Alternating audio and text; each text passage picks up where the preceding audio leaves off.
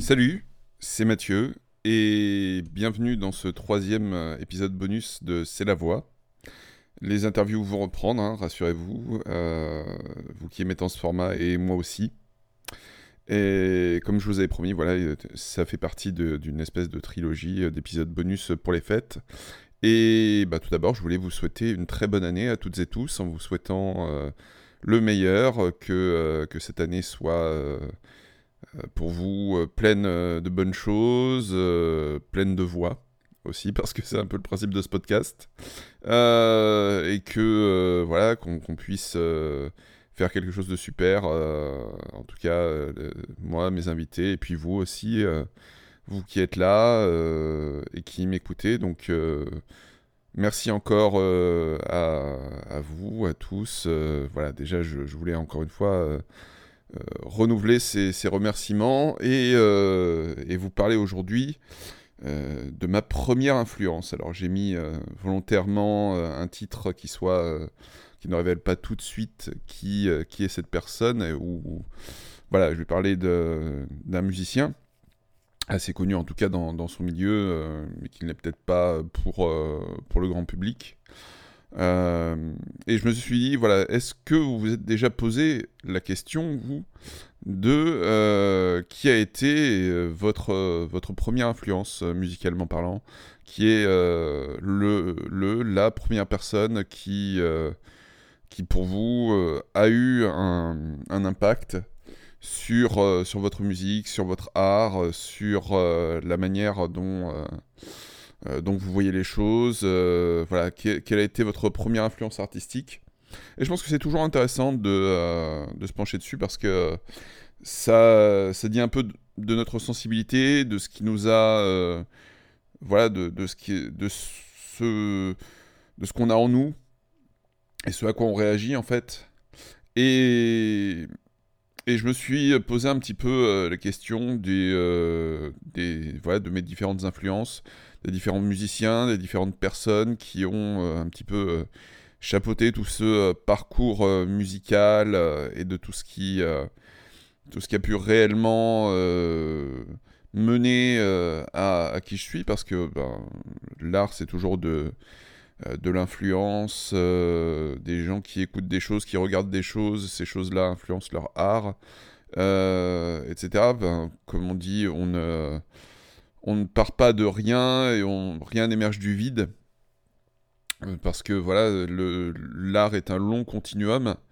Et, c'est aussi ça qui est très très cool quand, euh, on fait de l'art. Parce que euh, même si par exemple on a l'impression que quelque chose peut parfois être confiné, en fait non, il y a toujours une influence. On a vu tel tableau qui nous a fait penser à telle chose, qui nous a donc euh, influencé euh, dans notre manière de euh, voir, qui nous a influencé dans la manière dont on a compris certaines choses. Et, c'est ça qui est cool en fait, je trouve ça fascinant dans l'art, dans la création et tout.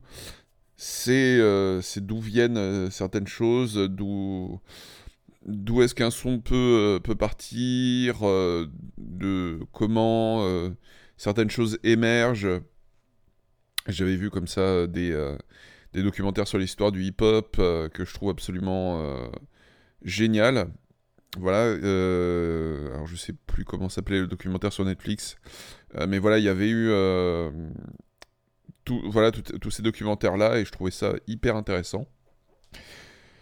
Et, je me suis posé la question, voilà, qui, sont, euh, moi, les, euh, les musiciens, les personnes qui ont eu réellement un impact sur moi, et j'ai remonté un petit peu à la, à la, première personne qui m'a vraiment influencé, qui a eu vraiment un, impact.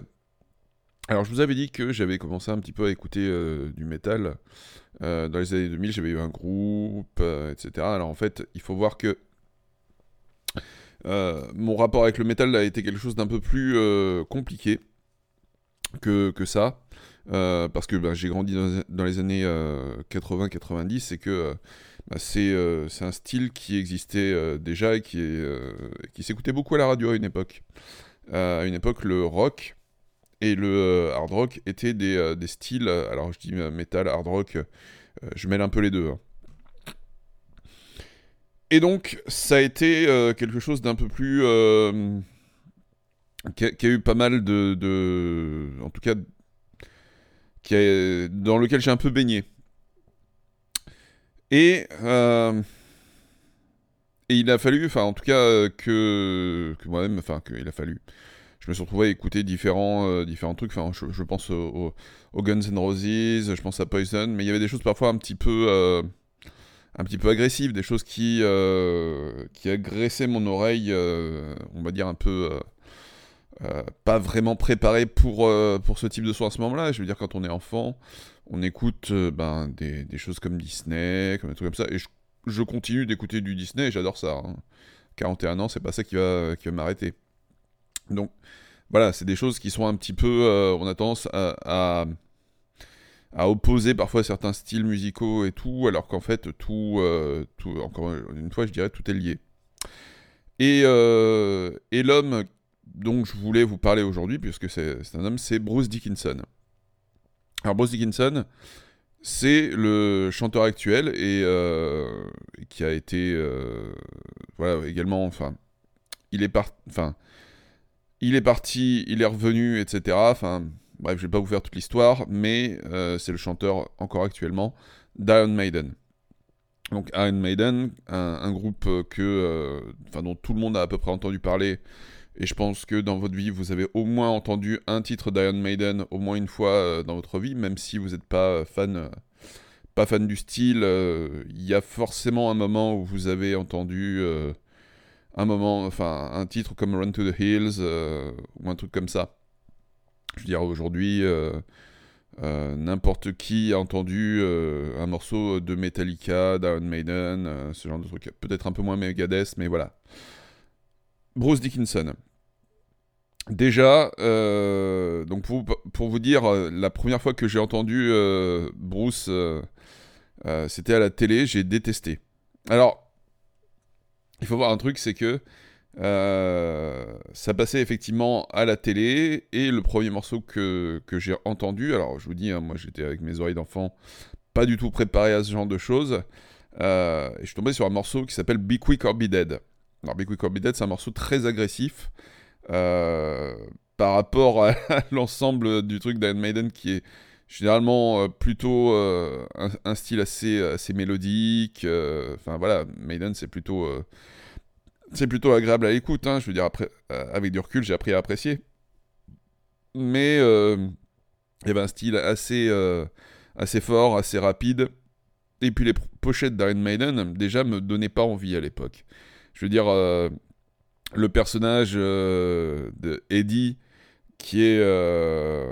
voilà, moi qui m'impressionnait, qui me faisait peur. Je voyais. je voyais les choses, je me dis, mais moi, j'ai jamais envie d'écouter ce truc c'est j'avais pas envie d'aller vers euh, vers ce truc là artistique c'est pas possible de euh, d'écouter ça moi vous me ferez jamais écouter ça en tout cas j'étais comme ça à l'époque euh, parce que parce que voilà on, se retrouve face à quelque chose qui qui est un peu subversif un peu dérangeant à l'époque hein. voilà dans, le paysage je voyais passer ce truc là je me dis mais jamais je vais écouter ça moi et même mon cousin a essayé par la suite de me faire écouter, j'ai détesté. Et figurez-vous que, euh, bien des années plus tard, euh, euh, sur la, chaîne Game One, il faisait des... alors Game One, c'est une chaîne que vous connaissez, hein, qui est une chaîne consacrée aux jeux vidéo. Et à l'époque, au tout début de la chaîne, pour, euh, bah, meubler à l'antenne, il y avait pas mal de clips de euh, musique euh, et de jeux vidéo. À un moment, j'ai commencé à regarder cette chaîne parce que moi j'aimais beaucoup le jeu vidéo, j'ai toujours aimé ça. Et il y avait parfois des titres de métal qui passaient, enfin je, trouvais ça, je trouvais ça cool. Et j'ai demandé à mon cousin de me faire une, une compile euh, avec euh, du métal dedans, que je puisse découvrir un petit peu cet univers, parce que lui était déjà à fond dessus, quoi. Euh, et il m'a fait une compile avec différents trucs, avec des groupes comme Samael, comme... Alors le premier groupe sur lequel j'ai vraiment accroché, c'est Rhapsody. Voilà, avant que ça s'appelle Rhapsody of Fire, etc. c'est un groupe dont j'ai été très très fan, mais je dirais pas que ce sont eux qui ont été ma première influence. même si je les ai vus en concert, c'était cool, j'étais à fond, enfin voilà. Je préfère, je préfère préciser quand même. Mais il y avait un autre mec sur cette euh, compile, c'était Bruce Dickinson. Parce que Bruce Dickinson a eu une, euh, carrière solo, aussi, a toujours, il me semble, euh, avec, un guitariste qui s'appelle Roy Enfin voilà, c'est. Et. et Bruce. je me suis mis à bien accrocher à. alors, il y avait peut-être un ou deux titres, je sais plus, je crois qu'il y en a un seul, qui s'appelle Accident of Birth. Euh, et, j'ai demandé à mon cousin, mais euh, alors je, l'avais confondu avec un, autre euh, chanteur. mais je dis, ouais, mais il est bien ce Bruce Dickinson, mais il serait pas chanteur de tel groupe, etc. Il me dit, non, non, c'est le chanteur d'Iron Maiden. Je dis, ah, d'accord. Et j'avais j'avais vraiment bien croché à son univers et, et bah, sa voix. Et dans tous ces trucs d'influence, etc., il y a eu un album, euh, un live d'Iron Maiden qui a. Euh, alors, il y a eu l'album euh, Brave New World que j'ai adoré, qui reste encore une fois mon, mon album d'Iron Maiden préféré. Et le live au Rock in Rio de 2002 ou 2001-2002, enfin je sais, je sais jamais, c'est un deux. Bref, c'est un de mes lives préférés, euh, tout live confondu. C'est. Voilà. Et, ce mec, à ce moment-là, avec son énergie, avec sa voix, avec tout ce qu'il était capable de euh, d'apporter sur scène, m'a totalement euh, bluffé.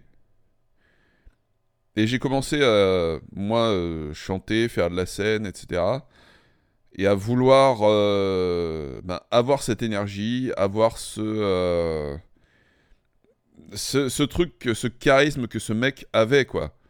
Je veux dire, euh, je, je, voyais pas mieux chez d'autres, pourtant très très bon chanteur, hein. mais ce gars-là, et j'avais lu, enfin j'avais vu une interview de lui où il disait que lui, quand il voulait aller chercher euh, quelque chose quand il chantait. Euh, il voulait que le mec du fond de la salle, ou du fond du public, etc., se dise il chante pour moi. Et j'avais adoré cet esprit. Parce qu'il y avait un aspect vraiment euh, généreux, j'ai envie de, de faire plaisir, j'ai envie d'emporter tout le monde avec moi. Et ça, ça, ça m'a vraiment touché dans, euh, dans la manière d'aborder euh, la musique et la scène. Euh, la musique live en général, c'est quelque chose que, que j'adore, vous l'aurez compris. Il y a un côté contact avec les publics qu'on bah, ne retrouve pas dans la musique enregistrée. voilà, moi je vis pour faire, pour faire du live. Et ce, ce que moi m'a apporté Bruce sur scène, en live, et avec toute son énergie, avec tout, toute sa voix, avec tout ça, euh, moi, c'était absolument ce que je voulais, euh, ce que je voulais représenter, ce que je voulais incarner, et c'est pour ça que Bruce Dickinson a été euh, ma première grosse influence, et, et c'est quelque chose que je garderai. Alors aujourd'hui, dans mon art, je l'incarne pas de la même manière. Mais, euh, mais je garde cette envie de toucher le public, je garde cette envie de faire quelque chose de, de beau, de puissant, euh, mais de toucher euh, le public. C'est, je veux dire, je fais pas, fais pas ça pour moi, je l'ai, je l'ai jamais fait que pour moi, même si, voilà, il y a, y y a quelque part une partie de moi qui a envie, voilà, de, de, de, ressentir les les choses. Je veux dire, il y a, y a, une partie de moi effectivement qui, qui en tire une satisfaction personnelle, mais il y a, euh, y a une partie de moi qui fait avant tout ça pour le public, et je pense qu'on peut pas faire ça, euh, qu'on peut pas faire ce métier, qu'on peut pas faire euh, de la scène si on n'a pas quelque chose une envie, une appétence, une générosité pour le public parce que parce qu'on fait pas ça pour ça quoi.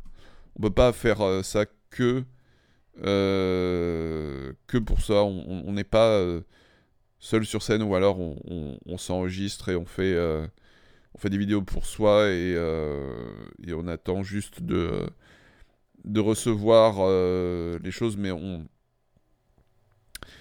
il faut une certaine générosité, il faut penser à l'autre et on peut pas faire ça sans. Voilà. Donc, merci Bruce pour tout ce que tu m'as apporté. Je vous ferai peut-être euh, un autre bonus un jour sur euh, une autre grosse influence. voilà, sans vous dévoiler qui, parce que il faut garder un peu de mystère. Mais voilà, je suis. Euh, j'ai toujours été très touché par euh, ce que fait euh, Bruce Dickinson. Allez écouter sa musique. Allez surtout voir en live ce que, ce que ce mec donne, ce qu'il est et comment il aborde les choses. J'ai eu la chance de le voir trois fois en live à chaque fois ça a été un vrai plaisir. Donc vraiment, allez-y et sur ce, encore une fois, bonne année.